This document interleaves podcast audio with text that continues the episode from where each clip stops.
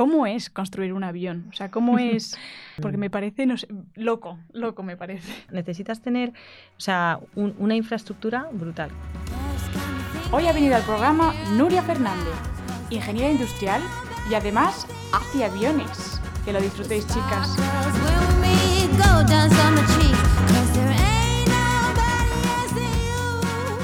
Hola a todas y bienvenidas a un nuevo episodio de Cloud Quiero Ser Ingeniera.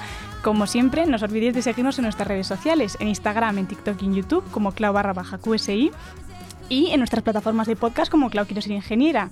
Y como siempre, que os lo digo siempre, no os olvidéis de compartirlo porque nos viene maravillosamente bien agradecer a Mariana Tijeras por estar siempre a los mandos técnicos de este programa y sin más dilación vamos a presentar nuestra invitada de hoy. Ella es Nuria Fernández Martínez, responsable del proyecto People Healthy at Work y le encanta el padre, el submarinismo y el yoga. ¿Qué tal? Hola, buenos días. muy bien, muy bien. Encantada de estar aquí. Y yo encantada de tenerte aquí. Qué guay. Vamos a hablar cosas muy chulas porque, eh, bueno, tú llevas ya casi 20 años trabajando en Airbus. O sea... Sí, sí, sí. La verdad es que entré allí, fíjate, en el 2004. Es que parece que es antes de ayer, ¿eh? Que tenía cuatro años. madre mía. Se me ha hecho, a mí es que se me ha hecho corto, ¿eh? sí. Sí, sí, porque he tenido mucha suerte, he podido ir cambiando mucho de trabajos, probando cosas nuevas. La verdad es que para eso mi empresa es muy buena porque sí que te permite, pues eso, ir buscando hacia donde tú quieres, puedes ir encontrando distintos puestos y entonces, bueno, pues como yo soy muy inquieta y me gusta probar cosas nuevas, pues he ido cambiando de departamentos, he ido cambiando de función, he ido cambiando de rol dentro de la organización, así que genial. Bueno, pues una maravilla eso también, que te permita... Bueno, y antes de preguntarte eh, en qué consiste el puesto de trabajo en el que estás actualmente, cuéntame un poquito, porque me produce curiosidad, estuviste como, como jefa de equipo de ingeniería de fabricación del Airbus 350. Eh, ¿Cómo es eso? sí, en la planta, en la planta de Getafe. Pues fíjate, hace cinco años, eh, bueno, pues tuve la oportunidad de empezar allí con el nuevo reto que era, había un cambio de programa, que era muy interesante porque de pronto traíamos nuevas piezas a montar aquí en la planta de Getafe.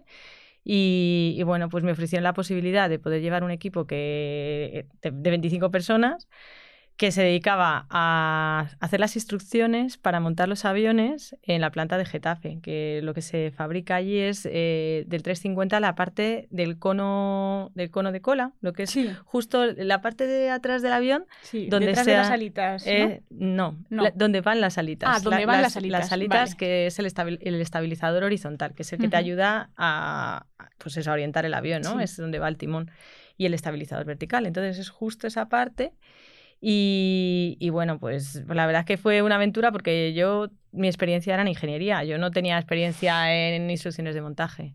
Y, bueno, me encantó, me encantó. Es un cambio de cultura, de ingeniería a producción, hay otros problemas totalmente distintos, al final tienes que coordinar el trabajo de mucha gente.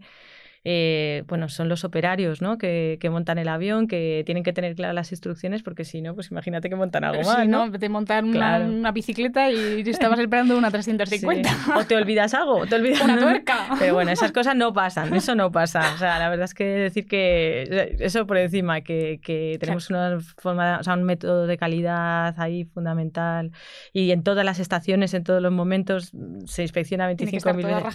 Sí, sí, sí, sí, porque es que al final hay un problema de seguridad, ¿no? Bastante no, por supuesto, claro, claro. ¿Y, y, cómo es gestionar a un grupo de 25 personas? Porque yo lo único que gestionado es un grupo de cuatro colegas haciendo un trabajo, pero claro.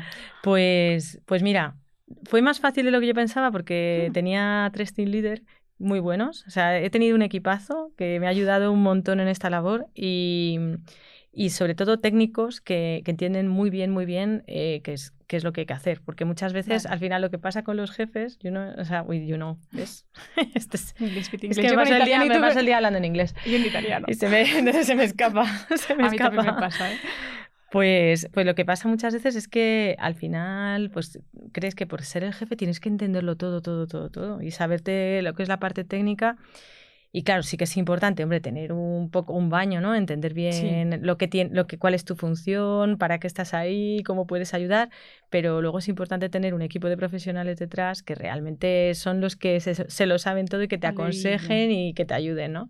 Entonces, bueno, pues yo he tenido mucha suerte porque tenía tres team leaders que realmente, bueno, me han hecho la vida muy fácil, muy fácil, muy fácil. Y luego la gente, el resto del equipo, pues también, un equipo muy joven, y con muchas ganas, muy motivado y eso, esa es la clave del éxito, es la clave del éxito, la gente, un realmente, buen equipo y... un, buen equipo, la gente que esté motivada y también el tú saber orientar lo que ellos quieren hacer con lo que te, les puedes ofrecer en la empresa, ¿no? Entonces es muy importante el liderazgo.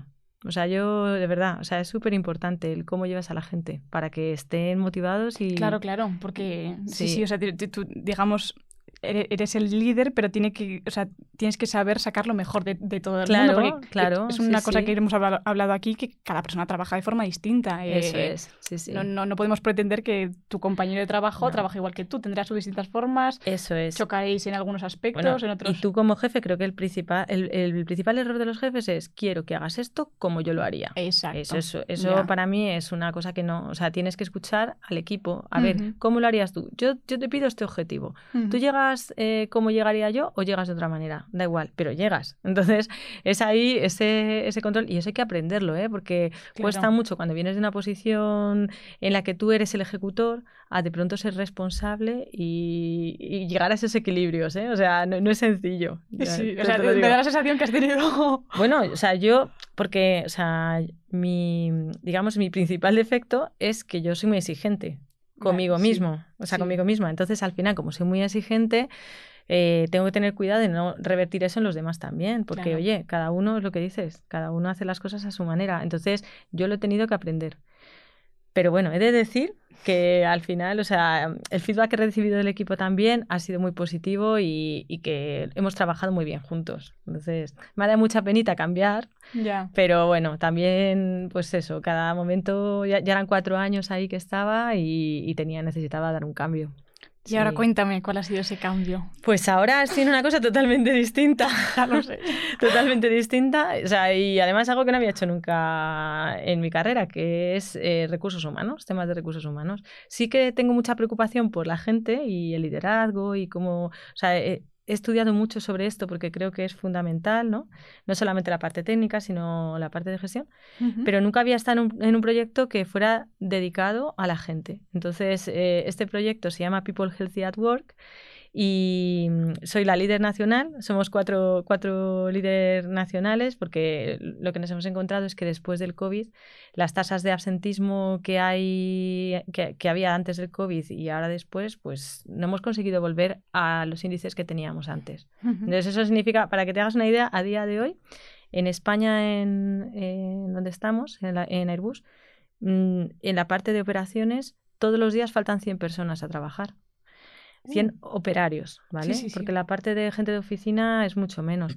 Entonces, bueno, o sea, evidentemente, cuando hablamos de asentismo es bajas por enfermedad.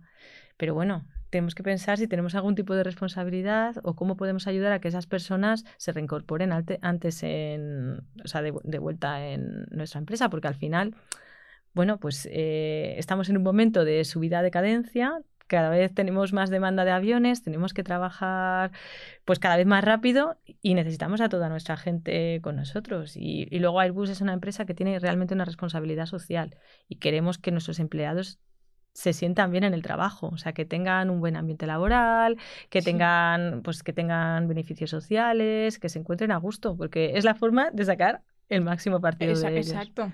Entonces, mi proyecto está dirigido pues, a, ver primero cuáles pueden ser las causas de esta situación y luego ya pues a ver qué mitigación podemos poner pues para, pues, para que esta, esta situación no se dé.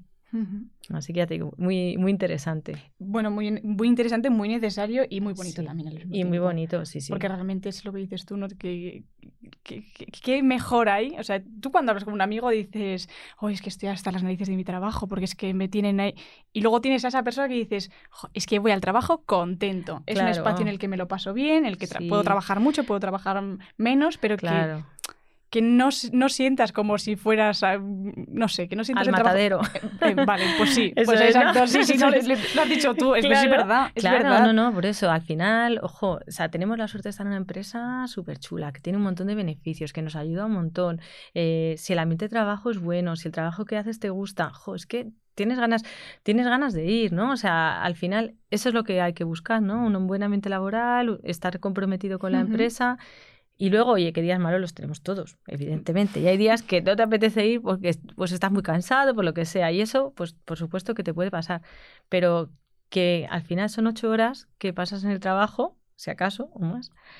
Y, hijo, es importante que estés bien porque es una parte de tu vida muy importante. Entonces... No, no, completamente de acuerdo. Sí, sí, sí. Eso es lo que hay que buscar. Exacto. Mm.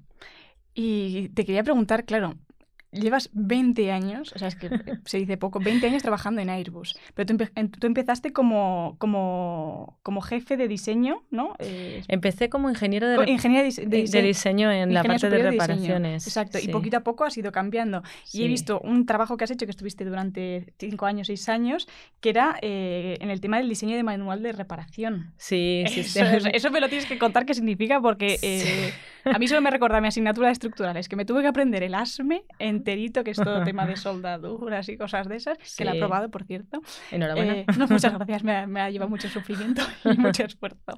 Pero claro, eh, veo manual y digo, eh, Dios, ¿qué es, ¿qué es eso? ¿Qué es eso?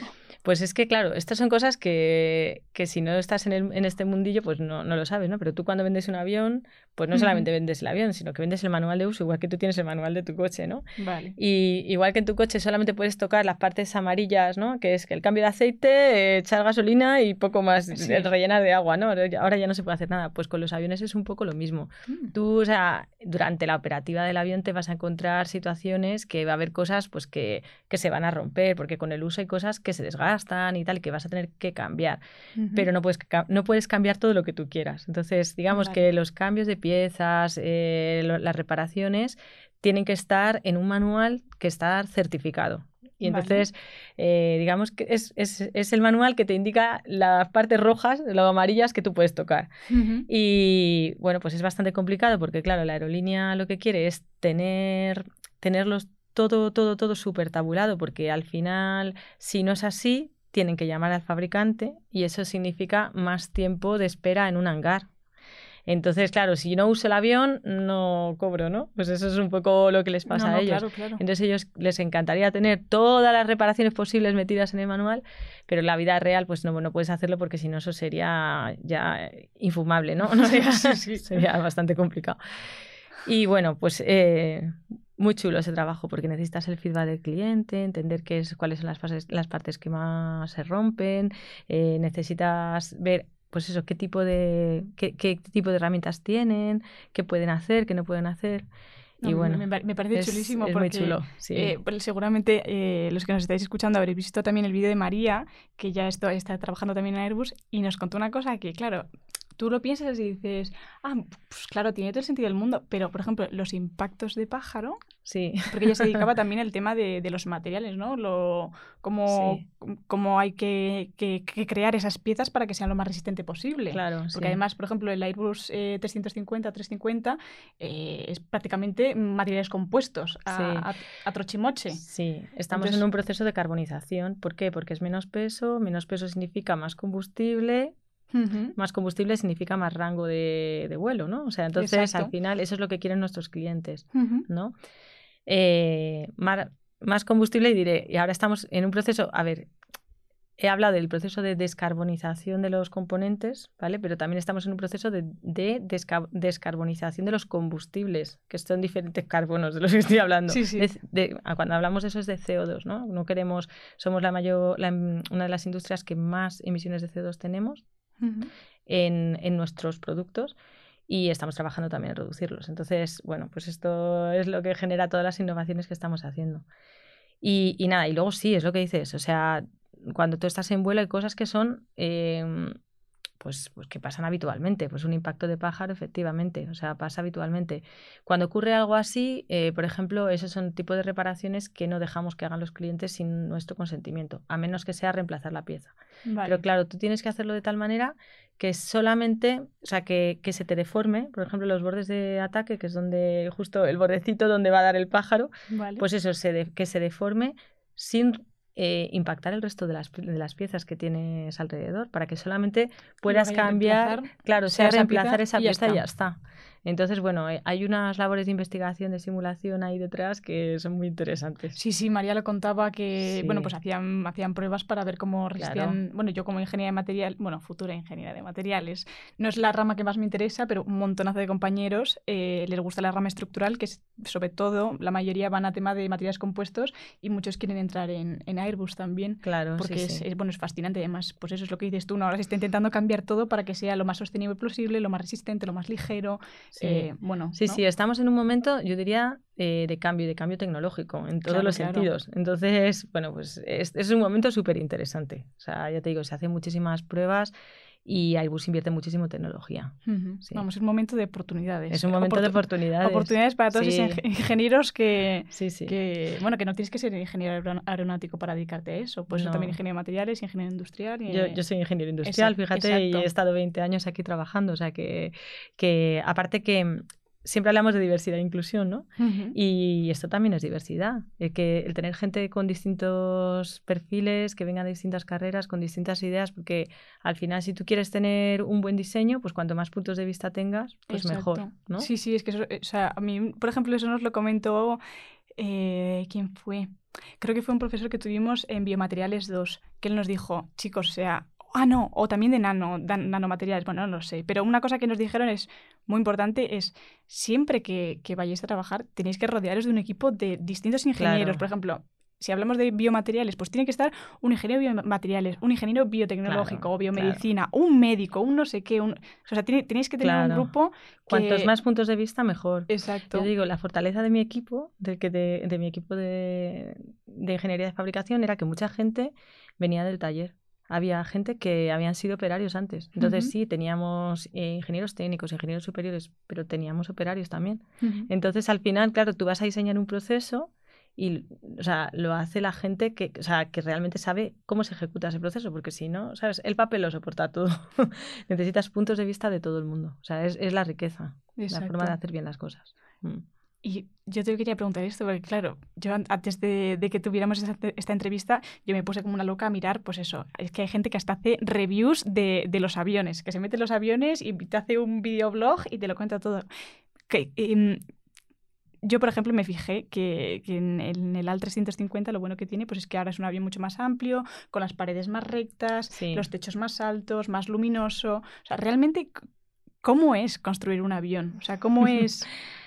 Pues fíjate, em, Porque me parece, no sé, loco, loco me parece. yo creo que este es un trabajo como muy inspirador. La gente que, que tenemos en Airbus siempre es, o sea, es gente que le encanta, le encanta hacer aviones, ¿no? Entonces, eh, parte de, de la dificultad, diría yo, es que nosotros somos una empresa que tenemos cuatro nacionalidades. Bueno, tenemos más, pero o sea, son cuatro países principalmente. Entonces, cada uno hace una parte. Entonces, imagínate, o sea, ¿cómo es construir un avión? Pues súper difícil cuando cada uno hace una parte, entonces tienes que tener una capacidad de coordinación, de hablar, de trabajar en equipo, de ver, oye, a, a ver, que yo voy a poner mis cables, vienen por aquí, y los tuyos vienen por allí, esto se tiene que conectar, o sea, necesitas tener, o sea, un- una infraestructura brutal, que es lo que, que es lo que tenemos. Si vas a, a Hamburgo, si vas a, a Toulouse, es brutal las instalaciones que tenemos, porque es que hay tan, tantos, tantos, tantos detalles que hay que tener en cuenta que bueno, o sea, es, o sea, ya digo, la gente que lo hace, o sea, que los que estamos allí es porque realmente nos gusta el producto que hacemos, o sea, es que es, es una maravilla poder hacer algo que luego lo ves que sale por la puerta, o sea, realmente entiendes el por qué estás ahí, ¿no? ¿Cuál es tu valor añadido? Cuando estás trabajando, ¿no? Pues yo, o sea, pues eso, pues cuando trabajaba en la sección 19, cada vez que salía una sección, jo, es que mira, lo hemos hecho nosotros, es que es una alegría. nuestro bebé, mira cómo nuestro se va. bebé, Claro, eso es. Entonces, por eso te digo que e- es muy chulo porque realmente haces algo que puedes tocar. Entonces, es, da mucha satisfacción. Jo, y tanto. Yo, Mm. por ejemplo, eso aquí lo hablamos, eh, entrevistamos a Andrea, que ya era ingeniera, eh, bueno, es, perdón, es ingeniera eh, forestal, y yo lo pensé, digo, jo, es que tu trabajo es muy bonito, pero no es algo que vayas a ver a corto plazo, entre Ya. comillas, depende de a qué rama lo apliques o, o dónde te quieras enfocar. Pero es que ese tipo de trabajos que dices tú, que crea, o sea, estás estás creando cosas y, y- y- las, las y las puedes... estás viendo. y las estás viendo, o sea, Sí. creo que es una satisfacción que, bueno, Sí. quizás va con nuestra personalidad. También yo lo creo, ¿eh? Yo lo creo. O sea, yo si, lo, si hago así como una revisión de todos mis trabajos, eh, los trabajos donde más he disfrutado mm, han sido trabajos donde realmente he estado cerca del producto. ¿Por qué? Porque a mí me gusta hacer cosas y verlas. O sea, y es que, o sea, es que me parece chulísimo. Pues cuando trabajaba en el departamento de reparaciones en servicio, que te llamaban y te decían, a ver, que tenemos que un, un avión parado, no sé qué, necesitamos pues una disposición, entender eh, qué es lo que tenemos que hacer, qué reparación hay que hacer. En cuatro horas. Pues para mí era súper satisfactorio, porque tú tenías cuatro horas que trabajabas en el problema y decías, bueno, esto es lo que hay que hacer. Y a los dos días te mandaban una foto de la pieza montada y decías, oh, fíjate, esto lo he hecho yo. ¿Sabes? Qué guay. Entonces, ese trabajo y el, y el de ingeniería de fabricación, pues lo que tiene es eso, que, que ves lo que haces, ves el impacto. Y a mí, por ejemplo, pues eso me encanta. Luego hay otras personas que también necesitas perfiles de todo, que son más de visión estratégica a largo plazo, de decir, no, no, tenemos que invertir ahora en tecnologías, pues decías tú, nanotecnología. Nosotros ahora estamos invirtiendo en hidrógeno, en hidrógeno y en SAF, que es, em, es eh, fuel sostenible, ¿vale? Entonces, esa gente que tiene esa visión de no, vamos a invertir en esto porque queremos que en 10 años mm, nuestros aviones no emitan CO2, Ujú. me parece alucinante.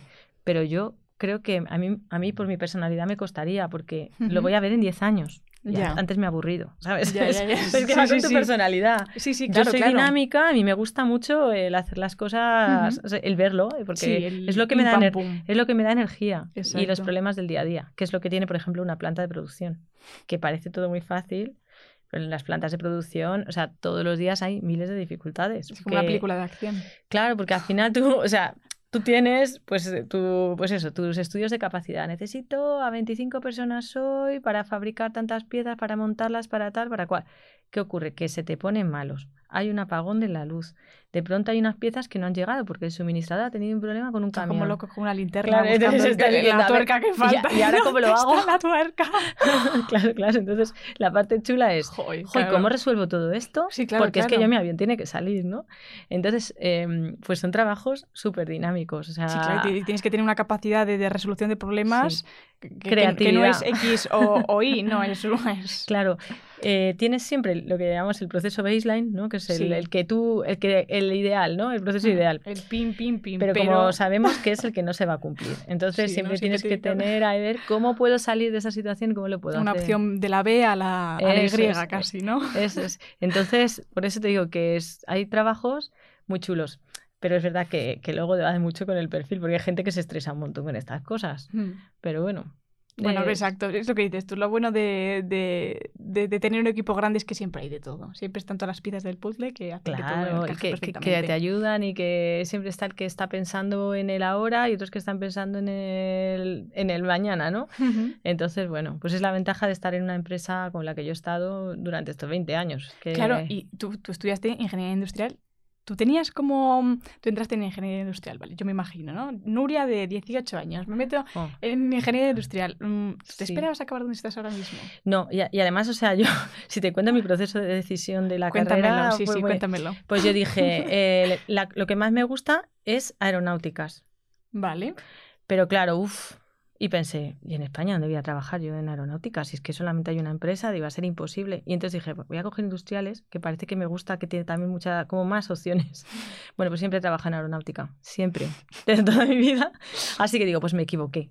Me Bueno. equivoqué, pero claro, o sea, a ver, uno tiene el criterio que tiene Sí. eh, y ya está, ¿sabes? O sea, no... Pero es verdad que, que yo, o sea, hice... Es que me acuerdo de este pensamiento de, no, no, si es que no voy a poder encontrar trabajo en la aeronáutica.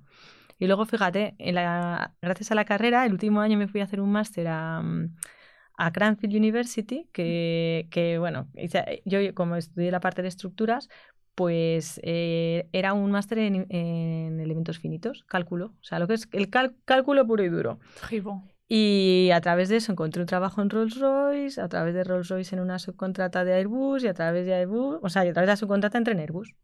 En Cuatro, o sea, tres años más tarde. Y, y la verdad y desde es que... ahí hasta ahora. Sí, Madre pues mía, sí, pero, pero se me ha hecho, o sea, se me ha hecho corto, Sí, pero porque he estado cambiando un montón de trabajo. O sea, yo he estado 10 años en la parte de reparaciones en servicio, que era ingeniería, Pero claro, o sea, era, primero era un trabajo súper dinámico y luego es que he estado cambiando, o sea, hice manual de reparaciones, hice también kits de piezas de reparación para reparaciones muy grandes, ¿vale? Cuando, por ejemplo, ¿Cómo es eso? Cuéntame, porque me imagino la caja de herramientas de casa, pero no será... No sé si te va a gustar escucharlo.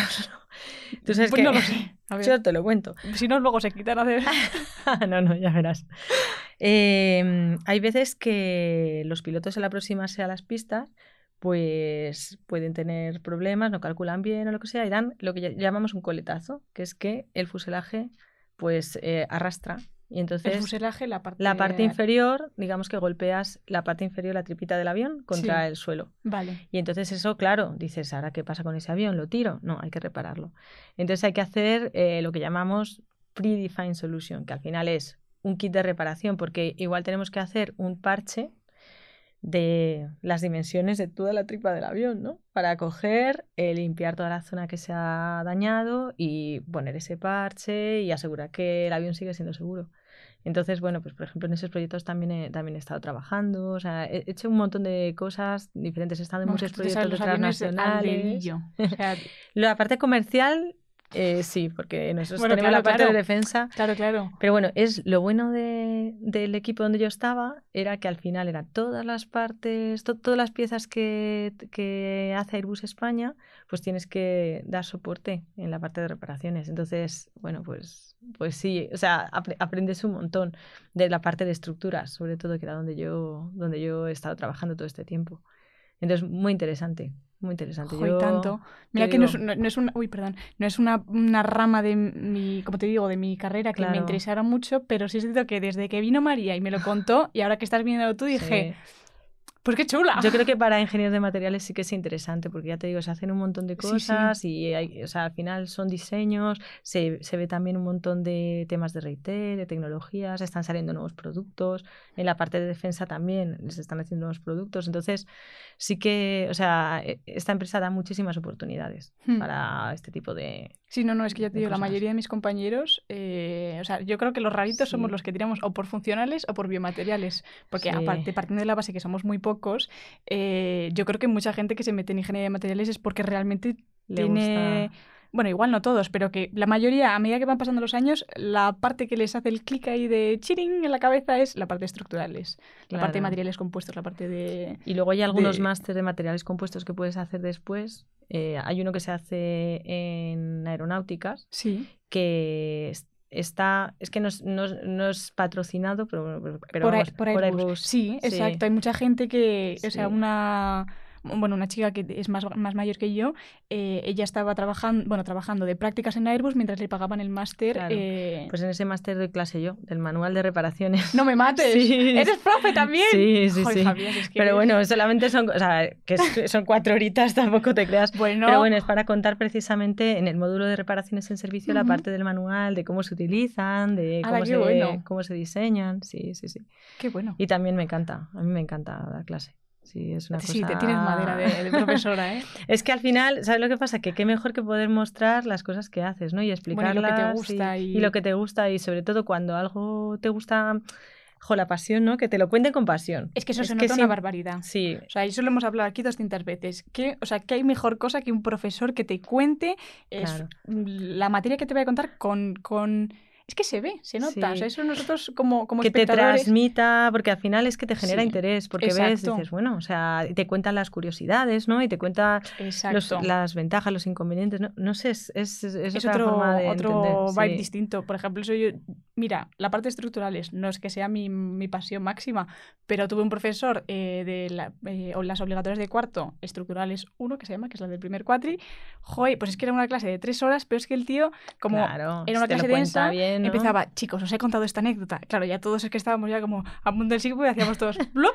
Y te empezaba a contar anécdotas que había visto en la construcción, que no sé qué, que no sé cuántos. Jo, pues es que esas cosas se, se agradecen. Y además, cuando tienes esa experiencia práctica, pues claro, o sea, como, no es todo ahí etéreo. Exacto. Claro, o sea, que yo me acuerdo de la, la asignatura de la carrera, la de la medida griegas y romanas que teníamos en primero. No sé qué, me pues chino mandarín. Nosotros en primero, en física, teníamos 40 temas y entonces cuando yo llegué a la escuela, eh, se metían en un bombo y el que sacaba, ese era el que tenías que escribir.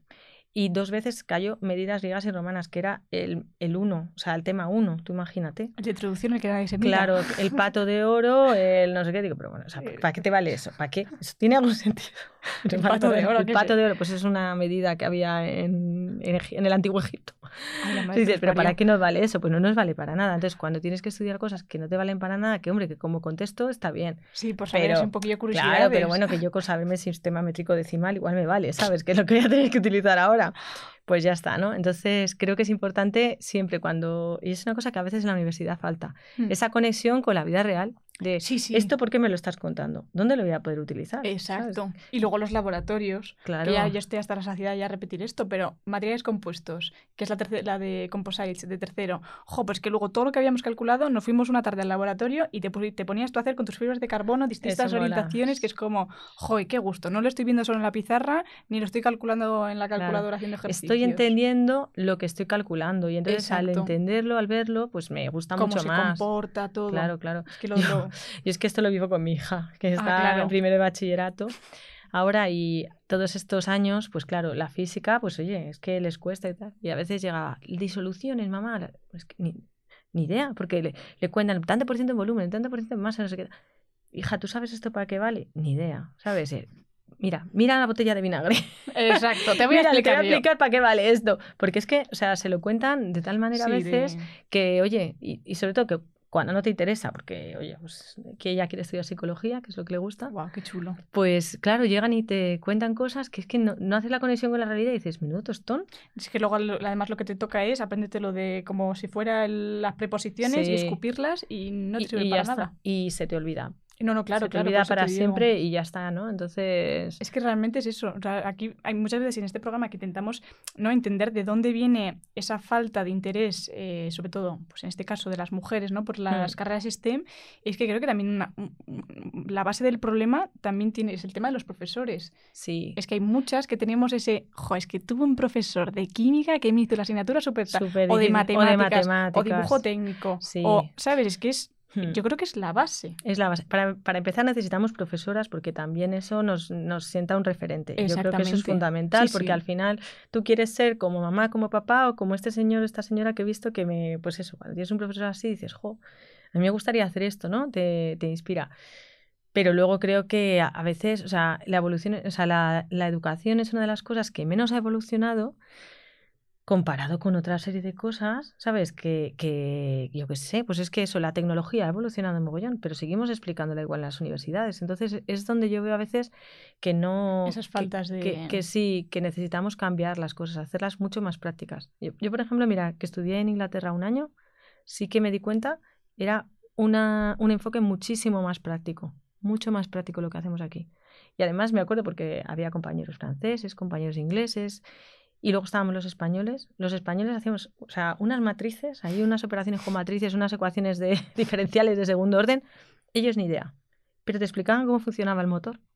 Yo no, lo sé. No, yo la fórmula de entropía, de antampía, no sé qué, sí. yo me lo sabía de peapa. Vamos, de peapa, todos los principios de la termodinámica. Maravilloso, pero, pero, pero ¿qué implica aquí? Ni puñetera idea. O sea, es que no. Qué fuerte, claro. Sí, sí. Entonces tenemos que darle ahí un giro, ¿eh? O sea, hay que, hay que cambiar la forma hay de. Que sí. equilibrarlo. Sí, porque además luego si no, es que como.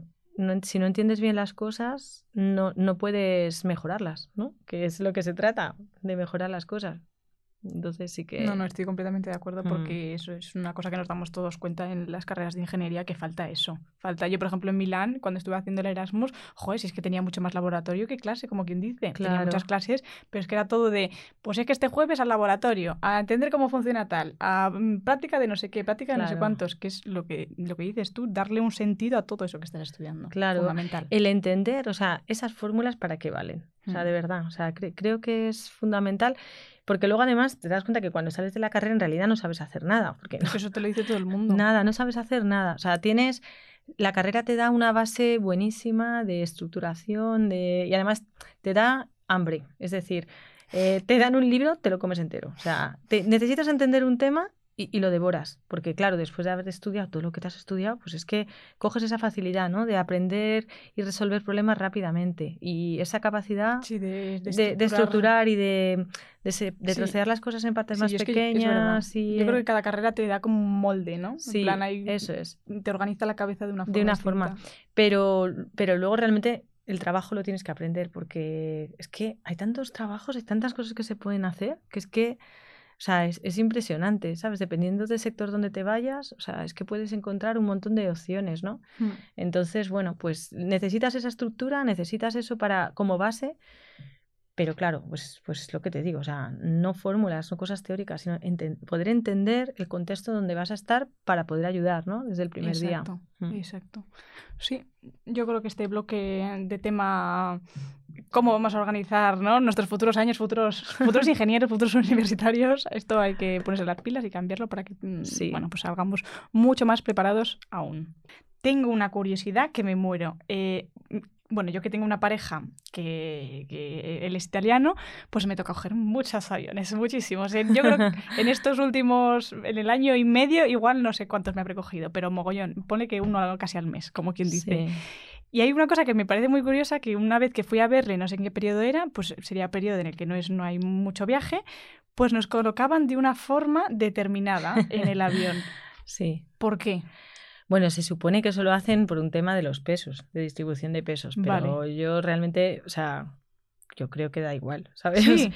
Yo, creo que sí. que no tengo ni idea. Yo creo que sí. Yo esa, esa parte, o sea, te puedo decir que no tengo ni idea, ¿eh? Ah, o sea, vaya no tengo ni idea, no te puedo resolver, pero yo, o sea, no me creo que por poner a cuatro personas más adelante, más atrás, ¿sabes? O sea, si además va vacío el avión, hombre, no vas a poner a todo el mundo en el mismo sitio, pero pero es, distribución de pesos. Igual es por si las moscas, igual. Por si las moscas, que no, que eso no existe, que no existe el por si las moscas. No existe por si las moscas. Que no, que los aviones son muy seguros. Eso, tú imagínate, claro, tú imagínate Tú imagínate si, claro, como si para para atrás. Si dependiéramos de eso para que pudiera volar el avión. Pues claro, imagínate que uno tiene ganas de ir al baño. Claro, pues ya.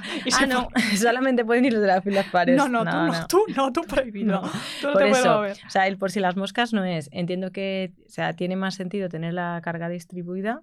Mm, perfecto pero no pasa nada, ¿sabes? Vamos, o sea, no nos vamos a morir, no, mucho menos, ¿no? No, no, no, no. Los aviones son muy seguros, o sea, de hecho, comparado con otras cosas, fíjate tú, los trenes o incluso los, coches es lo peor, ¿no? Sí, sí, sí. Ah, pues mira, ya me, tranquilidad, ya, me, quedo más tranquila para los futuros vuelos que me quedan. Yo te digo que, ¿sabes lo que me pasa a mí? Que yo como he trabajado muchas veces en reparaciones, pues alguna vez cuando me subo los aviones digo, uff, ¿Y ese parche de ahí? Ay, claro. Porque tú no lo ves, pero yo sí lo veo. Qué rayada, Yo digo, claro, uy, digo, ese, ¿y ese remache? Ese remache, no, tío, eso no, eso está suelto. no pasa nada, no, no, pasa, no, no pasa nada, ¿sabes? De hecho, se puede volar sin algunos remaches, se puede volar sin algunas piezas, o sea, sí, vale. todo regulado, ¿eh? Tenemos un manual que se llama Configuration Deviation List, que es todas las cosas que no tiene que llevar, o sea, que puede no llevar el avión a la hora de volar y no pasa nada. Sí, porque se caiga o Está todo regulado, bueno, pues no, a ver, que es lo que digo, que no se va a caer, pero por ejemplo, te puede pasar lo que hablábamos del impacto de rayo. Cae un rayo, quema un descargador porque con el, con el calor, bueno, pues lo que hace es que se quema pues no pasa nada. Un avión puede volar sin un descargador, puede volver, volver a base y luego cambiarlo, no pasa nada pero esas cosas tienen que estar testado y por eso es tan seguro, porque se hacen pues me ensayos de todo. Me quedo mucho más tranquila, porque hija, ¿a cuando estás? Bueno, yo creo que lo peor de todo es, para mí, ¿eh? volar de noche y un día que hace mucho viento, porque ni veo dónde estoy y solo siento cómo se mueve eso y digo, ay Maripili que me muero. Te voy a hacer Pero también que soy un poco Te voy a hacer una pregunta. ¿Y si vieras dónde estás, en qué cambia?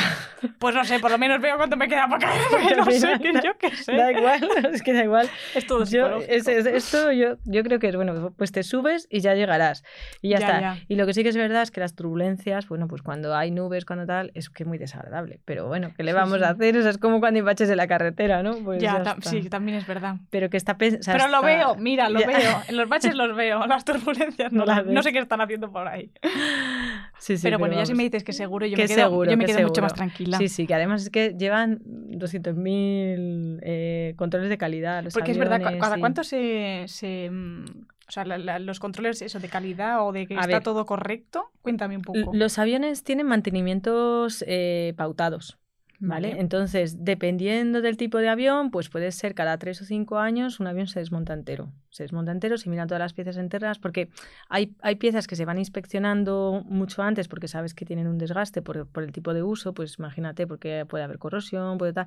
Entonces, bueno, pues hay, hay, piezas que tú sabes exactamente cuáles se van a ir eh, deteriorando, pero luego hay otras que no las ves, que están ocultas y no las puedes inspeccionar a menudo. Entonces, cada 3, 5 años se desmonta un avión entero y luego se cambian las piezas que están mal, se reparan las que haya que reparar y se vuelve a montar. O sea que... O sea, está todo sí, sí, sí. controlado. Está todo muy controlado y con unos requerimientos de calidad pues muy, ¿sabes? Muy estrictos. Porque al final pones... o sea, son muchas personas, ¿no? Que, que, van volando. No, y bueno, que tiene esa pues eso, esa responsabilidad. Claro, sí, sí. Que si no, Maripili, que nos vamos para el otro lado. Que no, que no. no, thank you.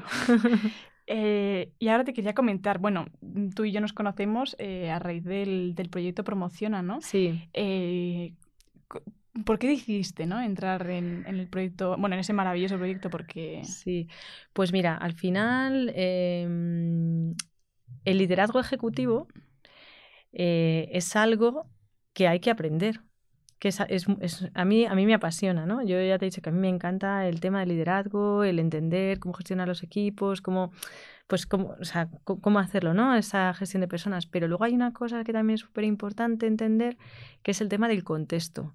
Y según vas eh, teniendo cargos más importantes en las organizaciones, es mucho más importante, porque, por ejemplo, o sea, tú tienes que entender cuál es el contexto socioeconómico para saber qué decisiones tienes que tomar en tu empresa. Y te pongo un ejemplo, guerra de Ucrania escasez de titanio. Nuestros aviones son de titanio. ¿Qué, ¿Qué, hago? Pues igual tengo que cambiar la forma de diseñar los aviones, no hacerlos en titanio, hacerlos en otra cosa, ¿sabes? Entonces, em, este proyecto te ofrecía, o sea, me ofrecía la oportunidad, por un lado, de reforzar ese tipo de habilidades ejecutivas eh, por otro lado, tiene una parte que es eh, coaching, que te ayuda, que te ayuda pues un poco pues, a, reforzar esas debilidades que tenemos todos ¿no? y las que tenemos que, trabajar, no para ser mejor profesionales, sino también para ser mejor personas. Exacto. Porque al final somos las mismas, somos los mismos dentro y fuera del trabajo. Entonces, eh, siempre es interesante poder tener un tiempo para trabajar en, en ti mismo, ¿no?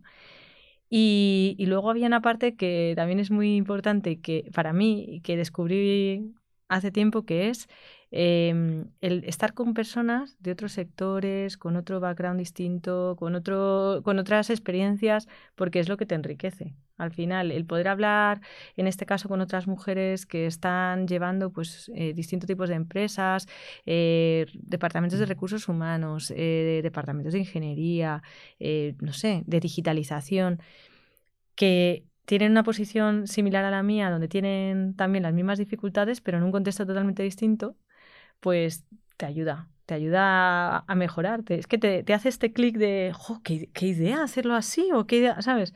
Entonces, eh, ese fue el motivo por el que elegí por el que elegí ese programa, que ayer nos graduamos además. ¡Ole! sí, sí, ayer, ayer, ayer.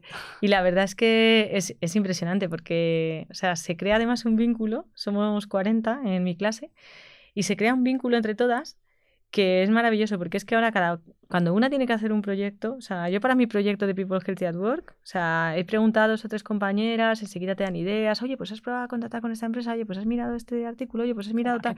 Entonces, al final creas una red de, una red de ayuda, ese network que, que de verdad que lo necesitamos y lo necesitamos más entre mujeres, porque es verdad que, pues mira, desgraciadamente a día de hoy, pues no hay tantas mujeres en puestos de responsabilidad va mejorando la cosa, pero no somos tantas. Y bueno, pues eh, que, que todas tenemos pues los mismos problemas, ¿no? Y es una forma de crear esa network y, y poder hacer ese intercambio.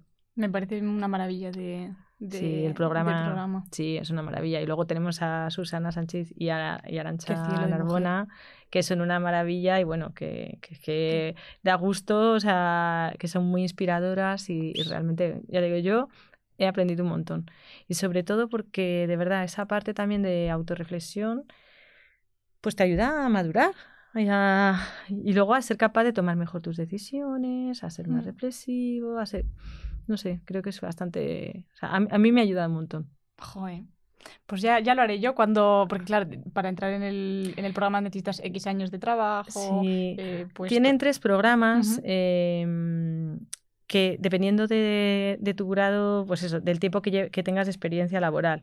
Entonces, el promociona es, es el liderazgo ejecutivo, pero tienen también Progresa y ahora han sacado otro que no me acuerdo cuál es el nombre. Lo comentaron ayer y, no me acuerdo, pero es como para los distintos, el distinto tiempo que tengas de experiencia laboral, pues para irte ayudando a dar esos pasos. ¡Jo, qué bueno! Entonces, ya te digo, muy chulo. El programa está muy chulo. Qué guay. Y, ya ahora que cuando ya has terminado el programa, que te graduaste ayer, ¿cuál dirías que es tu marca personal? Que es una cosa que me gusta preguntaros mucho. ¿Cuál es tu, tu esencia, Nuria? Pues mira, yo, mi esencia es que soy auténtica. Esa es mi esencia. ¿Cuál es mi arma secreta? Mi autenticidad. Siempre. Yo soy transparente, honesta. Voy así con todo el mundo. Hablo con todo el mundo de esta manera que, que al final mm, me ayuda, me sirve para ganar confianza con la gente y para lograr esas respuestas ¿no? en mis equipos o con mis compañeros. Porque, oye, al final lo que tenemos que hacer es ayudarnos, ¿no? O sea, yo para mí creo que lo más importante es ser buena, buena persona en todos, los, en todos los entornos. Y es lo que enseño a mis hijos, ¿eh? Entonces, claro, eh, cuando enseño las cosas, no solo es decirlo, ¿no? Hay que hacerlo con, con el ejemplo. Y entonces eso es lo que realmente llevo por delante. O sea, liderar con el ejemplo, ser una persona auténtica, soy la misma aquí que fuera, me puede decir las mismas cosas aquí que fuera, o sea, no... Entonces, eso a mí es lo que me, es lo que me ayuda. Es lo que te, caracteriza. Sí, sí, sí. Pues qué, qué, bonita parte de tu personalidad. ¿Has visto?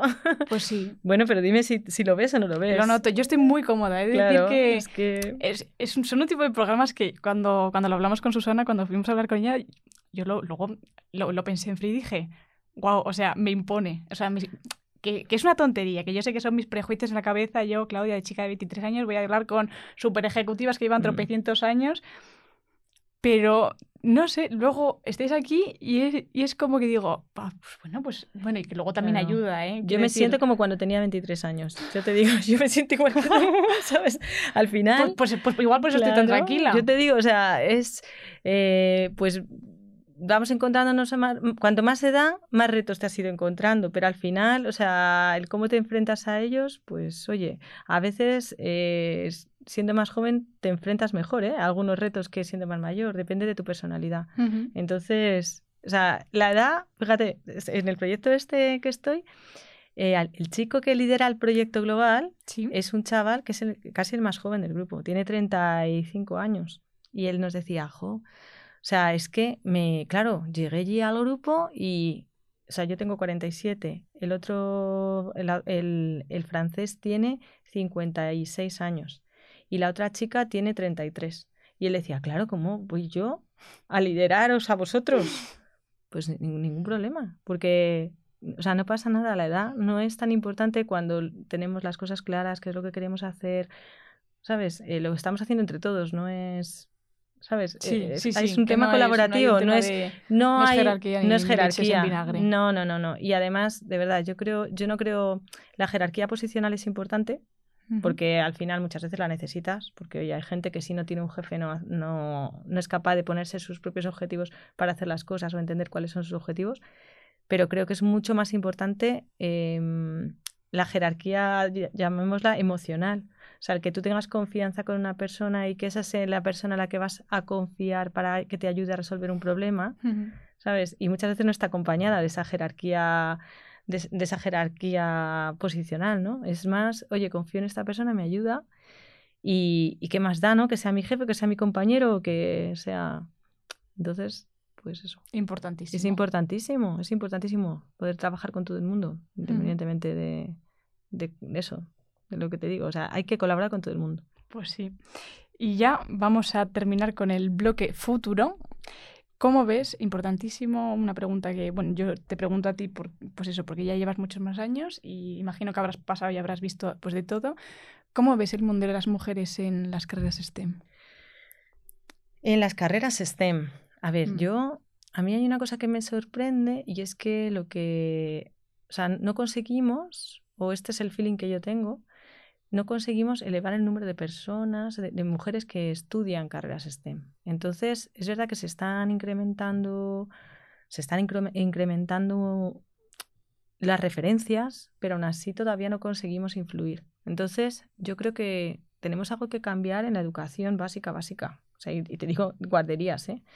Entonces, em, yo creo que cuando muchas de nosotras, o sea, yo cuando he sido madre, yo a mi hija y a mi hijo les he educado de una manera y creo que esto es súper importante que, que cambiemos eso, ¿no? Tenemos que cambiarlo desde casa. O sea, da igual todos los ejemplos que pongamos fuera si no les educamos desde casa. Entonces, para mí esto es fundamental. Si conseguimos hacer esto, pues cada vez seremos más, porque es verdad que, que realmente, o sea, mm, las chicas, o sea, es que son muy buenas que somos muy buenas. ¿Por qué? Porque somos súper concienzudas, porque somos eh, muy trabajadoras, porque somos muy perfeccionistas. Entonces, bueno, pues eso es, una, es nuestro superpoder, pues hay que utilizarlo, ¿no? Entonces, ya te digo, yo creo que, o sea, yo a mi hija le he dicho, puedes hacer todo lo que te propongas. Lo que tú quieras hacer, puedes hacerlo. Ya está. Y creo que, ese es el secreto, ¿no? O sea, tratar de, pasar eso a las nuevas generaciones. Por eso es importante este tipo de programas y que nos vean, que nos vean, que nos vean, ¿no? Y, y que nos lo creamos. Muy importante. Que no lo creamos, porque no, no lo creemos. ¿sabes? Y que... que... Sí, ha llegado, nos han llegado a hablar en el programa de, Ay, no estoy segura, no sé si me veo capaz. Y yo, me cago en la leche, ven para acá que te voy a decir mm, todo lo que eres capaz de hacer. Hay que creérselo, hay que creérselo. Y hay que ir a por todos y pedir las cosas. Y está muy bien que se den cuenta, y se van a dar cuenta de lo mucho que trabajo. Se van a dar cuenta. Sí, se van a dar cuenta, pero también a lo, tú notar, oye, mira lo que he hecho, ¿sabes? Y hay que, tenemos que cambiar un poco nuestro chip ahí, ¿no? Entonces, bueno, yo ya te digo, creo que tiene que ir habiendo un relevo generacional y eso nos va a ayudar también, porque mm. sobre todo también en, en, muchas, en muchas carreras eh, es que los profesores son todo hombres. Yo no sé cuánto, o sea, no sé Cinco. qué... Fíjate. Cinco en, pues cuenta que son 50 asignaturas. Qué, qué penita. Y, una profesora la ha tenido en dos. Bueno, y si cuentas con la optativa de cuarto, ella da tres asignaturas. Pues es que eso es lo que tenemos que cambiar. O sea, tenemos que meternos ahí en, en, todos los sitios poco a poco para que, oye, ir cambiando esa forma de, de, educar. Y esto muy importante, ¿eh? nos tienen que ayudar los hombres. Mm. Porque al final, o sea, nosotras esto lo entendemos pero hay compañeros que no lo entienden y además te dirán, pero bueno, desigualdad, pero bueno, mm, mira, que no lo ha, que eso no ha llegado en las redes sociales de decir, bueno, pero es que si las mujeres no, no optan a un cargo superior, será porque no quieres, es decir, o sea, es que había un comentario que yo dije, eh, me voy a tirar el móvil a la cabeza. Las, las, las, chicas son lo suficientemente listas como para decidir lo que quieren o lo que no quieren. Y yo, eh, Mariano, mm, shut up, bitch. Sí. O sea, pues sí, sí, sí puedes. Porque el tema es que efectivamente yo, o sea, si mm, soy lo suficientemente lista como para optar, pero tengo que tener la oportunidad de poder optar. Entonces, lo único que queremos es tener la posibilidad de optar, que cuenten con nosotras, porque es que muchas veces no cuentan contigo. Nosotros en Airbus, por ejemplo, han puesto la política de que cuando se hace un shortlist de gente para un puesto, eh, siempre se hace siempre lo que, pues venga, los tres últimos candidatos, eh, una forma de ayudar a que, a que haya un poco más de equilibrio es eh, pedir que haya una mujer, al menos en la lista. Porque si no, buscas a alguien, están los sesgos inconscientes, buscas a alguien igual que tú. Y esto es lo que no nos damos cuenta de los sesgos inconscientes. O sea, yo busco a alguien para el puesto y busco una persona con mi misma energía, con mi misma, ¿sabes? Con, mi, sí. con mi, pues eso, con la misma motivación, y, y, no es así. Primero, eso no es diversidad. Igual tengo que buscar a alguien distinto que, para que ayude a tener distintos puntos de vista, pero luego es verdad que tenemos esos, esos sesgos que no nos damos cuenta y tenemos que luchar contra ellos. Y la primera forma es darnos cuenta de que los tenemos. Entonces, claro, mm, hay mucho sector de la población que no se da cuenta que eso existe. Incluso mujeres ¿eh? que te dicen, no, no, pero si eso no existe. Pues mira, perdóname, pero a mí me han preguntado mil veces cuando he tenido que viajar, ¿y cómo te apañas con los niños?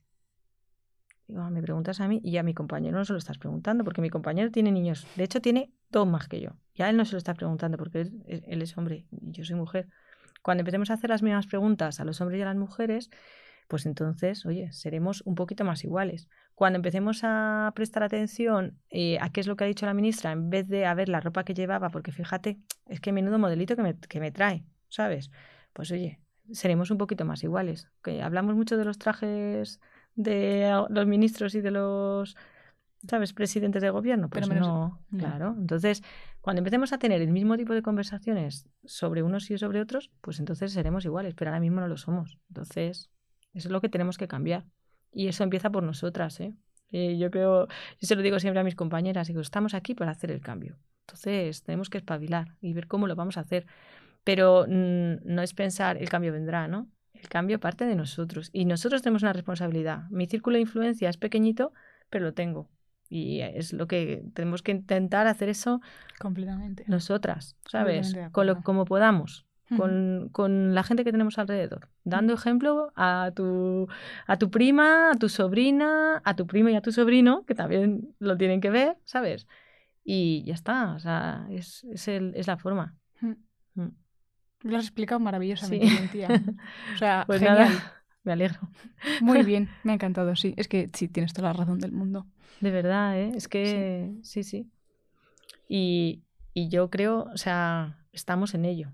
Sí, por supuesto. Estamos en ello, estamos en o sea, Mi granito de harina, por ejemplo, es esto. Claro, pues ole, me parece súper buena visibilidad a las, a las mujeres que estudiamos la carrera, ya tantos, no solo para las que acabamos de empezar, sino las que acabamos de salir, como las que lleváis 20 años trabajando claro, en una empresa que con cargo de... Que gracias a Dios nos vamos enfrentando con distintos retos, que era lo que hablábamos antes, ¿no? Pero los retos están ahí. Y luego va a llegar el momento que tú vas a querer ser madre.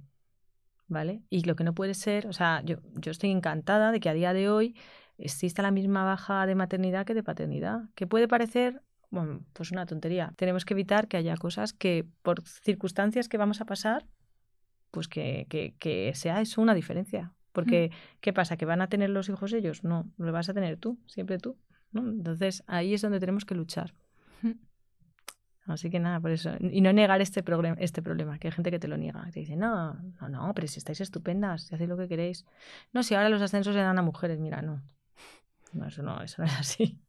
Ojalá fuera así, pero no es así. ¿Sabes? Si no, eso ya sería, ya sería como ¡Noticia! ojalá, ojalá. Pero no sigue ese techo así. Sí, y que además también te digo que tampoco beneficia eso el que te den un puesto si no tienes las capacidades. No, por supuesto, eso es una cosa, sí, eso es una cosa que hablamos mucho. O sea, que meter con calzador a mujeres por intentar que la empresa tenga una. No, o sea, que no. queremos la, la igualdad. La igualdad, sí. Pero con, personal, con, con, un personal eh, cualificado, cualificado, y capacidad, capacitado para hacer su. Sí, pero luego también lo que no podemos hacer es exigirnos a nosotras más que exiges a los hombres, porque cuántos hombres incapaces hay, o sea, en todas las empresas todos conocemos gente que dices, ¿cómo han puesto este jefe? ¿no? Entonces, eh, sin embargo, la chica que han puesto es que es buenísima, ¿sabes? Porque o eres buenísima o no te han puesto. Entonces, ojo, exijamos lo mismo. O sea, está, es lo que te digo, cualificados, pero igual. O sea, que, que hay, hay, jefes incompetentes. Hay muchos más jefes incompetentes que jefas incompetentes. Sí. Entonces, pues vamos a igualar el balance. También, ¿no? También, ¿no? O sea, que, sí, que sí es. Hay que, hay que, es el nivel de exigencia lo que mm. tenemos que igualar. También, ¿sabes? Sí, porque muchas veces ha dicho que las mujeres tenemos que tener todos los checks. Claro, y, nos, y nosotras nos hacemos este No, no, por supuesto. a nosotras mismas sí, sí, sí. Somos nuestra nuestros peores enemigos, muchas veces, mm. sí, sí. Joder, qué speech, qué speech estamos diciendo más maravilloso. ¿Te está gustando, Nona? Maravilloso.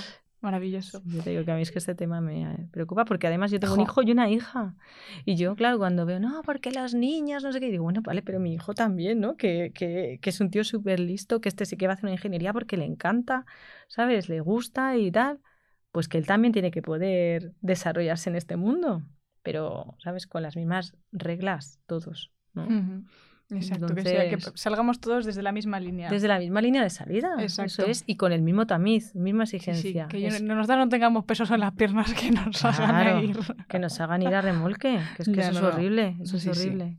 Que podamos hacer lo que queramos. Exactamente. Ya está. Sin ninguna y luego yo decido, y efectivamente, como decía el neandertal que comentabas antes, pues que podemos elegir, claro, porque podemos, pero es una opción real. Porque no tenemos ningún obstáculo en el camino. Que, sea una opción real, que nos abran de verdad, no sea una opción que nos hemos inventado. No, sí, en el mundo ideal, sí, porque sois iguales, no.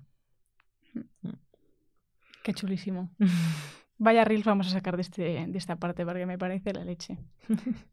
Fuera de cámara, para darle un puntito en la boca a todos esos Porque es que no te, no te haces una idea, ¿eh? Bueno, Que sí. Es una cosa que, hija mía... Sí, yo tengo compañeros que son así. Mi, mi padre hay veces que empieza...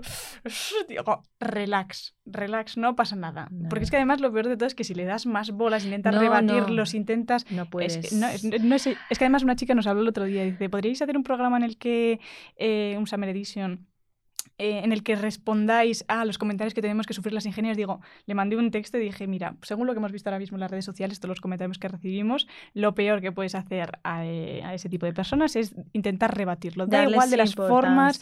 Exacto. O sea, lo, No. lo mejor que puedes hacer es, si te pone un comentario muy feo, bloquear y vete a, tomar por saco y no vas a volver a pisar esta cuenta en tu vida. Y si no, no hacerles ni puñetero caso. Porque además lo mejor de todo es que luego viene gente propia de, de nuestras seguidoras que van a que rebatirlo. que eso no puede pero, ser. pero ¿qué estás diciendo, Manolo? ¿Qué estás di- O Maripili No. también. Que sí, que sí, que hay gente de todo. O sea, a ver, esto lo que es lo que os digo. O sea, hay que dar visibilidad al problema. El problema existe y todos tenemos que ser conscientes de él. Y el primer paso es darnos cuenta que existe, de verdad, Mm. que nos tratan de forma diferente. Que sí, que, sí, Que yo lo he notado. Que sí. En la universidad mismamente. Bueno. Cuando estás en un grupo, pues por ejemplo que estás en un grupo mismamente. Hace poco tuve, esto, es- esto es fuera de cámara, ¿eh? pero porque seguramente lo vean, pero hice un trabajo en la universidad, eh, bueno, partiendo de la base que somos muy pocas chicas, entonces por lo general pues suele haber una chica en el grupo, ¿no? Pues yo, en mi personalidad, mm, pues me gusta, eh, pues bueno, manejar el grupo, ¿no? En plan, Sí. vale, ¿y tú qué tal? Vale, pues luego vamos a hacer esto, tal, ¿tú cómo lo has hecho? ¿Tú cómo no sé qué? Pues había de veces que me tocaba en plan las narices que estaban en el grupo y a mí se me escuchaba mucho menos. Cuando Sí, yo intervenía, mucho menos. no se me escuchaba. Sí. Y hablaban entre ellos y, y, bueno, pues eso, hay veces de sentir, ¿no? Que como si estuvieras en plan de, eh, hola, hola, Hola, estoy hola. aquí, estoy aquí. Esto es muy habitual. O sea, Es que me ha pasado eso, un montón de veces. eso pasa un montón de veces Sí. y no nos Y damos grupos cuenta. de colegas también, ¿eh? Y sí, y llegas tú, dices una cosa, no te hacen caso, y luego de pronto la dice ¿Y el compañero y dicen, ah, pues eso podemos hacer. Y, Perdona, pero que esto lo he hecho yo hace un ratito, ¿eh? Ah. Entonces, eh, bueno, pues es sobre lo que, o sea, contra lo que hay que luchar, porque de verdad es que, Es que o son sea, pequeñas cositas que son pequeñas cosas. hay un, hay un tema del que hablamos poco, que, que son los micromachismos muchas veces, que son ese tipo de comportamientos que se tienen a veces, pues eso de no escuchar, porque además pues tenemos pues una voz dulce, terciopelada, hablamos más bajito. A ver si voy a tener que salir de fiesta y al día siguiente ya hablar con el grupo y digo, Claro. "Eh, pero chicos. Pues es que a veces, a veces es verdad que tenemos est- est- estas cosas que son mm, temas de la sociedad que, que no nos damos cuenta, pero que están ahí, ¿eh? O sea, Sí, sí, están, es- están. están, están, están presentes. Entonces, hay, hay que darle ahí una vuelta y hay que hacer una educación. Por eso te digo, es que esto tiene que venir desde abajo. Esto Mm. tiene que venir desde abajo. O sea, y lo que no puede ser es, o sea, que tú tengas el rincón de las muñecas en la guardería y el rincón de las construcciones. Y es verdad que yo te digo que yo a mis hijos, yo les he dado pelotas a los dos. Y, y mi hija no le gustaban y a mi hijo le encantaban. Y a mi hija le encantaban las muñecas y el otro también, porque se las robaba a su hermana. Y lo que le Hmm. gustaba era robárselas a su hermana porque su hermana gritaba y entonces era el juego, era que grite mi hermana, no era la muñeca, pero, ¿sabes? Pero que lo que no podemos hacer es favorecer más unas cosas que otras, que esto parecen tópicos, pero de verdad, que es que sigue pasando. Y a la niña, tú, tú llegas, yo es que a mí no me gusta el rosa. Y yo, o sea, tenía verdaderos problemas para comprarle ropa a mi hija. Porque, claro, o sea, es que era todo rosa. Pues nada, yo la llevaba de naranja. Y me gusta naranja. A mí también a mí me llevaban con petos, con Claro, con petos, con nada, camisetas de rayas, no sé qué tal, pues eso. Mm, sí. Pero que es verdad que existe este, esto que, que nos encasillan sin querer, pero nos encasillan en estas cosas. y parecen Y tonterías. parecen pero quedan tonterías, pero, o sea, y, y lo hacemos sin querer, y es, ¡ay, qué guapa has venido hoy! ¿Tú esto se lo dices a un compañero? Pues igual, ¿no? Pues igual te... Yo sí, yo soy muy piropera. Pues está muy pero bien. sí, entiendo lo que quieres decir. Pero, ¿y en un ambiente laboral? Ah, ya. Claro. Pues no, ¿sabes? En un ambiente laboral no. No, porque no es. O sea, yo no vengo aquí. Que, que si hay confianza y es un colega, pues, pues sí, pero que de verdad, que hay cosas que nos tenemos que dar cuenta de los contextos, de cómo estamos, que, que no puede ser de, ay, chicas, poneros guapas mañana, no sé qué. No, porque otra vez, me estás, ¿por dónde me, por qué me estás, dónde me estás poniendo el baremo? ¿Que tengo que estar guapa? Pues es que es una presión, tenemos que ser perfectas, ¿os dais cuenta? Sí, me doy cuenta, sí. Tenemos que ser perfectas, tenemos que ser eh, buenas estudiantes, súper buenas hijas, ¿eh? Hay que ayudar a mamá en casa, tu hermano no, pero tú sí, ¿sabes? Con la comida, la mesa, no sé qué. Eh, tienes que estar perfecta físicamente. Claro, esto nos mete una presión, sobre todo cuando empiezas a cumplir años. O sea, bueno, es que igual tienes una genética buenísima, pero igual no. De pronto tienes un bebé, jolín, o sea, es que ya las cosas no están en su sitio, no es lo mismo, ¿sabes? Entonces nos meten una presión que, que es brutal, ¿no? Mm. Eh, es una demanda de todo, de todo. Tienes que hacer bien el trabajo, tener tu casa perfecta, estar físicamente perfecta. Vamos, o sea, claro, así no me extraña que la gente. Ya, ya me quedo. Claro. Entonces, ¿sabes? Pues eso, pues pocos casos de depresión hay. o sea, al final, porque es verdad que es difícil que todo lo hagas bien, ¿no? Entonces, sí. esta, este nivel de presión hay que, hay que relajarlo un poco. Sí. ¿Sabes? Y las primeras somos nosotras las que también tenemos que relajarlo todo, ¿sabes? Y decir, bueno, pues hay cosas que no las haga perfectas y no pasa nada. Exactamente. Y no pasa nada. Hmm. Y tener eso, esa exigencia, ¿no? Hay, hay un vídeo muy bueno que dice que los hombres les han educado para ser valientes y a las mujeres para ser perfectas. Por eso, cuando existe, cuando vas a una entrevista de trabajo, pues la mujer va solamente si tiene todos los checks y el hombre no. Y es de verdad. No, no, es que eso lo hemos visto y lo hemos hablado también. Sí, es así. Es que es cierto. tenemos una, un nivel de autoexigencia, si no lo cumples todo perfecto, uy, es que me van a decir, es que me van a tal. No, entonces, eso hay que cambiarlo. Mm. Tenemos que pedir lo que queremos y tenemos que ir a por ello. Y tenemos que ser valientes. Y, y, o sea, es importantísimo ser valientes y tomar iniciativas. Y no pasa nada. Y si nos equivocamos, no pasa nada. ¿Sabes? Pues ya lo cambiarás. Si es que no hay nada en esta vida que no, que no se pueda cambiar. Si se puede solucionar, no es un problema. Eso es, eso es. Ya está. Y, el 90% son cosas logísticas, ¿eh? Tú dale una vuelta. que ya le, ya le que el 90% de las cosas que te pasan en la vida son temas logísticos, de cómo pongo esto, cómo hago esto, cómo tal, tal, es organización. Así que nada. Pues sí. Qué maravilla de programa, nena. Me está encantando. Para terminar ya este bloque eh, del futuro es em, cómo ves o cómo quieres plantear tu futuro, ya sea a corto plazo o a largo plazo. Pues bueno, pues yo quiero seguir creciendo dentro de mi empresa y, lo he conseguido de momento. Tengo como plan de futuro, el día 1 de octubre me incorporo a, como responsable de equipo de ingeniería de, motores, del motor que está en la cola del avión, que se llama APU, Auxiliary Power Unit, que es el que da la energía eléctrica cuando el avión está en tierra. Y bueno, pues esto va a ser un reto para mí porque es un equipo mucho más grande, son unas 45 personas, es un equipo, tengo un jefe transnacional, eh, de algo que va a ser un aprendizaje nuevo para mí.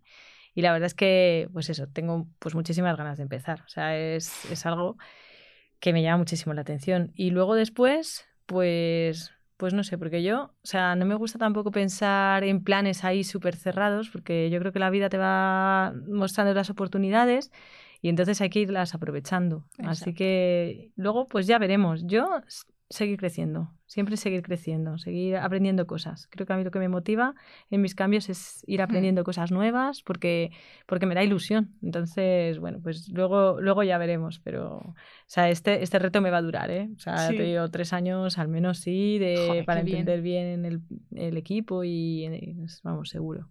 seguro, seguro. Y ya como última pregunta, eh, ¿qué le dirías a un chico que nos está escuchando que quizás, pues bueno, eh, aunque yo creo que ya escuchando el pedazo de speech que has hecho, mm, yo creo que pocas dudas le quedan, pero bueno, mm, se está planteando estudiar una ingeniería, por ejemplo, ingeniería industrial, o le mola los aviones y dice, joder, es que, uf, pues me interesa un montón. Pues yo me reitero lo que he dicho antes, que sea valiente que sea valiente, que si le gusta, que vaya por ello. Porque yo creo que es súper importante hacer las cosas que te gustan. Porque cuando algo te gusta, lo vas a hacer bien. Es que, o sea, no, no puedes hacer mal. Porque, o sea, tienes la inspiración, tienes la motivación. Entonces, tienes las ganas de aprender. Tienes, las ganas de aprender, te va a interesar. Entonces, creo que mm, las cosas que no, saben, que no sabes se pueden aprender. Pero la motivación es algo interno, lo tienes o no lo tienes. Entonces, si realmente te gusta, Venga, pues a por ello y, y, ¿qué más da el entorno? A por ello, hay que ser valiente. Mm. Pues qué bonito mensaje. me ha encantado la entrevista de hoy, me ha encantado. me ha encantado. Me, no, es verdad, me ha parecido como muy inspiradora, muy no sé, un punto de vista completamente distinto. Al, o sea, es una entrevista distinta a lo que venía acostumbrada. Me ha gustado mucho. Sí, sí, sí me ha gustado muchísimo. No lo sé, no sé qué decirte porque como yo solamente vi una y dije, bueno, oye, pues me pareció muy chulo y tal, no sé, pero sí, yo, o sea, ya te digo que me interesan mucho, mucho estos temas, o sea, creo que, de verdad, o sea, mm, hay una frase que me inspira a mí mucho que es, eh, be the change you want to see in the world. Sí. Y al final es eso, nosotros somos el cambio del mundo. Entonces creo que lo importante está muy bien hablar, está muy bien hablar y desde el punto de vista teórico maravilloso todo, pero podemos hacer cosas nosotros. Y entonces, ¿sabes? Es lo de, quiero acabar con el hambre del mundo. Pues no vas a hacer, porque es imposible, pero sí que puedes llevar a tu parroquia comida todos los domingos. Entonces, este es mi punto de vista. O sea, tú tienes que liderar con el ejemplo de las cosas pequeñas que puedes hacer. Hmm. Y ahí es como demuestras que realmente estás haciendo algo. Y oye, es tu granito de arena. Exacto. Este, todos este, estos granitos. Este es mi bebé. Claro. que se va a hacer adulto, ¿eh? Le vas a, va, a tener bigote. sea chico o chico, que decirte, no es que sea un hombre. Claro. Que sí, que sí. Que es lo que hay que hacer. Pues sí. Pues sí, pues sí. Ha sido un placer tenerte. Nada, gracias por invitarme. No, gracias a ti por venir y contar esta historia tan maravillosa que me ha encantado. Me has quitado miedos de aviones, me has inspirado, hija mía, es que lo he tenido todo ya. Hemos hecho. ¡Qué maravilla! es verdad, es verdad, es verdad. Y, gracias a mi querida Nona por estar siempre aquí a los mandos técnicos, que, nos da un support eh, muy necesario y muy importante. Y gracias a ti, que nos ves y nos estás escuchando pues por, darle clic a este, a este episodio que seguro que te ha encantado, te ha motivado, eh, te ha reído también porque pues, pues bueno, es lo, importante también. Y, bueno, como siempre, no os olvidéis de nuestras redes sociales, de Instagram, de TikTok y de YouTube, como clavarra baja QSI. Pon los comentarios que te ha parecido el programa, que ya vemos ahí que, le des a los comentarios de YouTube. Y síguenos también en nuestras plataformas de podcast, como Clau Quiero Ingeniera. Ponos cinco estrellas, comparte eh, para que este vídeo llegue al mayor número de personas posible. Y, qué más decirte, que, nos vemos el próximo martes. Ala, saludamos a cámara. Venga. Sí. Ah, adiós. Chao, chao. Muchas gracias.